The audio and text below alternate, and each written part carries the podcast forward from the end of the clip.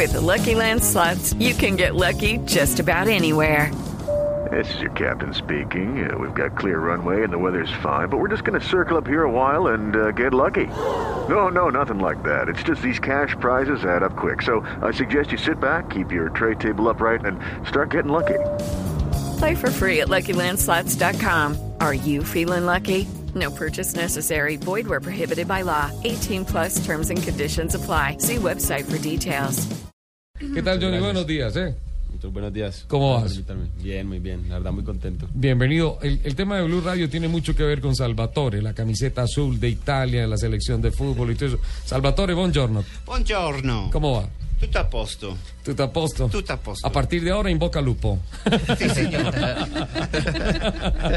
Eh, Salvatore, te presento a Jen, te presento ¿Cómo le va? a Lupi. ¿Cómo le va? Eh, eh, Salvatore es el manager de, de Johnny Hernández.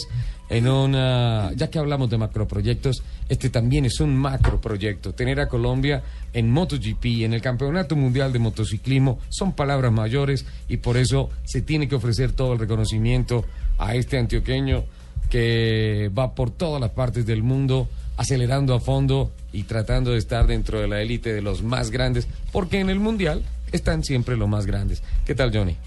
No, la verdad, muy bien. Muy contento. Una semana dura, ¿no? Sí, la verdad es que sí, pero bueno, hay que trabajar fuerte para con Salvatore intentar buscar para el próximo año una moto de la temporada, una moto 2015, que es nuestro objetivo. Y la verdad, eso es lo que estamos haciendo, trabajando duro toda esta semana para intentar lograr eso.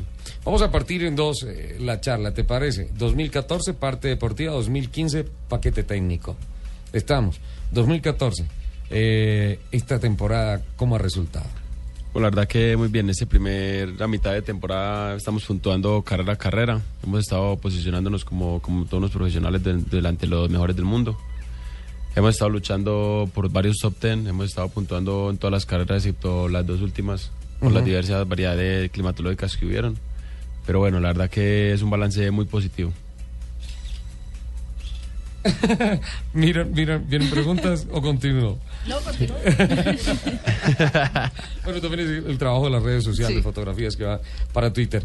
Eh, eh, Johnny, paso a paso, después de Moto 2 a MotoGP, no solo es llegar a MotoGP, sino empezar a tratar de acercarse al grupo de punta. Tecnológicamente, ¿qué ha hecho falta este año? Los computadores hablan muy bien de su técnica de, de manejo, hablan muy bien de, de la interpretación del circuito, de la interpretación de lo que mecánicamente le transmite la moto, pero todavía no sé si falta algo para llegar allá.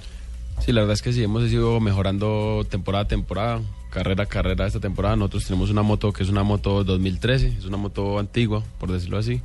Entonces, claro, no estamos en igualdad de condiciones que mis rivales. Mis rivales van con una motos oficiales 2014, con todas las evoluciones disponibles hasta lo que llamamos del año. Entonces, nosotros tenemos una moto para luchar entre el puesto 10 al 15. Y hemos demostrado ser competitivos en, esta, en, estas, en estas posiciones, ¿no? Hemos estado siempre entre el 10 al 12, lo más malo que nos ha ido ha sido el 14. Entonces es algo, es algo positivo, puntuando todas las carreras, que es un avance muy importante que hicimos del año pasado a este. Espero que lo que nos haga falta para el próximo año es tener una moto en igualdad de condiciones que la de mis rivales y poder luchar de, de tú a tú con pilotos como lo es Valentino Rossi o como lo es Márquez. La realidad tecnológica de una moto 2013 es, es el décimo lugar este año. Sí, eso es lo, lo máximo que, que pudiéramos optar por llegar en condiciones normales, ¿no? A no ser que ya alguien eh, se caiga o tenga problemas mecánicos o cosas así. Pero la verdad que con el material que tenemos lo estamos haciendo muy bien y demostrando incluso puntuar en todas las carreras. Estar en los puntos es, es ya una ganancia, Salvatore. Es que em, la 2013, antes de Johnny, Sí. em, nadie lo puede manejar. ¿Sí? Y es un crédito a Johnny físicamente, su manejo de coger cualquier moto, es decir, eso es mi moto, Sí. es seguir adelante. Esto pasó con Aventia, la, la primer, el equipo, tuvieron un prototipo, Johnny lo cogió, lo dominó, lo hizo seguir en los 15, los 12, y después cambiaron, nosotros cambiamos a otro el equipo, eh, metieron dos pilotos nuevos muy buenos y no lo lograron. Pasó la, Ah, eh, ah, pasó de, la de- misma de con- ese, de ese problema tiene que ver la- la, etapa de que- Valentino Rossi, que después de Yamaha dijo, vengo a Ducati para tratar de seguir campeonatos del mundo, y se volvió a ir de, de- de allí porque no, no hubo una respuesta tecnológica. Exactamente, eso cuánto cambió él mismo. Fuimos a Pulbert, dieron la moto, nosotros estamos felices, la Aprilia está ganando, y la verdad no. Y mucho, piloto es piloto. Claro, claro. So, Ducati entendieron muy bien la capacidad de Johnny, ¿sí? Técnico o no técnico, sí, porque ese es piloto. y lo ofrecieron a Johnny el, el puesto, no solo a mostrar las capacidades de Johnny, sino la capacidad de la moto a otros, otros equipos. Y hoy en día, Avantia, nuestro primer em, el equipo, Sí. compraron dos Ducatis. Así. Sí, señor. Encontraron el camino. Pero lo pueden manejar, es otra cuestión. que se vuelve el mismo tema. Sí, claro, claro. Tiene que haber talento sobre las Sí, gomas, señor. porque si no, si no, no se puede. Exactamente. Eh, Johnny, cuando, bueno, sí. cuando hablas de, de la moto que sueñas para la siguiente temporada, ¿a qué te refieres? ¿Qué, qué deberíamos esperar encontrar en esa moto? Bueno, estamos buscando una moto y llegar a una temporada con pretemporada desde el principio en una moto en igualdad de condiciones que la de mis rivales, es decir, en una moto del año, una moto oficial. Porque hasta ahora siempre hemos tenido motos inferiores. Pero esa moto oficial, ¿qué tiene? ¿Qué, qué es diferente a la Bueno, por tuya ejemplo, hoy en día? hoy en día la moto mía 2013 tiene un chasis que es antiguo. Tiene una electrónica que no es lo suficientemente sofisticada ni evolucionada como la que tienen mis rivales. Unos neumáticos diferentes. Entonces, claro, vamos en, en desigualdad de condiciones. Ellos tienen una moto que es con un chasis mejor, con un motor con más potencia, con una tecnología más avanzada y con neumáticos mejores. la transferencia, la transferencia este año de la potencia, la puesta, la, transferencia de la potencia al piso. Este año lo que ha marcado la gran diferencia, especialmente la reacción de las curvas, no tan rápidas, de las curvas lentas saliendo de allí. Ahí es donde se empiezan a ir los, los factories, los oficiales, se empiezan a escapar y no hay cómo quitarles de ahí. Eso no lo hace un piloto, lo hace la electrónica, lo hacen los caballos. Claro, es que es, de- es difícil, es difícil competir contra, contra marcas como lo es Honda, como lo es Yamaha, con presupuestos mucho más altos, porque estamos hablando también de, de unas inversiones de dinero muy altas. Esto es un poco como lo que es la Fórmula 1, pero en moto. Si no tienes el, el coche que, que es para ganar, no, no lo puedes lograr. O si no tienes en este caso la moto Sí. con la electrónica y con, lo, y con, con todo, no, no, no puedes, aunque, aunque sea ahora Mar Márquez que está demostrando estar un paso por delante de todos. Si no tuviera la moto que tiene y tuviera una CRT, no estaría ganando No, tampoco. está atrás, está atrás. A pesar de que Salvatore dice que Mar Márquez es alienígena, que es de otro planeta. Sí, tiene sangre verde.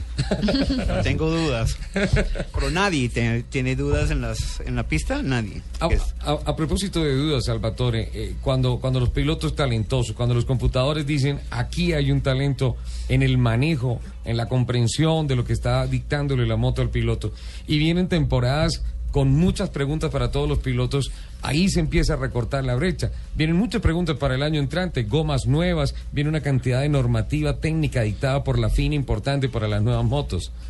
Sí, la verdad es que sí. Bueno, a partir de la temporada 2016 vamos con neumáticos Michelin. Yo creo que esto nos puede beneficiar a nosotros porque el estilo de conducción, la puesta a punto de las motos, todos los, los datos que tienen todos los equipos volverían a empezar un poco, no de cero, pero sí que volverían a empezar a desde un, desde, desde un, desde un principio más básico, ¿no?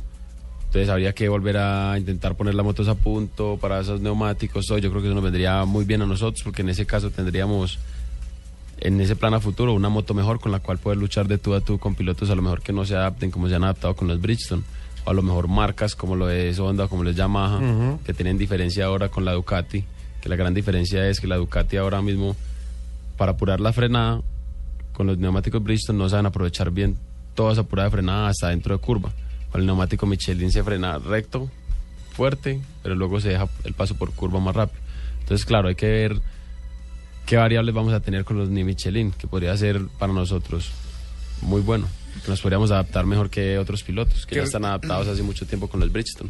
Johnny, saliéndonos un, un poco de, de lo técnico, ¿qué es lo primero que tú, como persona, piensas cuando te subes en tu moto? Bueno, la verdad, yo siempre he sido muy positivo desde que llegué al campeonato del mundo, supe lo que, lo que sí es lo que quiero, trabajo muy duro para intentar siempre mejorar Y nada, soy muy católico, siempre pongo todo en manos de Dios y que sea lo que Dios quiera. Eso como persona y como competidor, ¿qué piensas? Bueno, siempre doy el máximo. Siempre que entro a pista, estoy contento si doy el máximo. Y vi que no pude, pues di el máximo, ¿no? Pero no me gusta salir a pista e intentar eh, terminar carreras, ¿no? Yo salgo a dar lo mejor de mí y, y a buscar los mejores resultados siempre.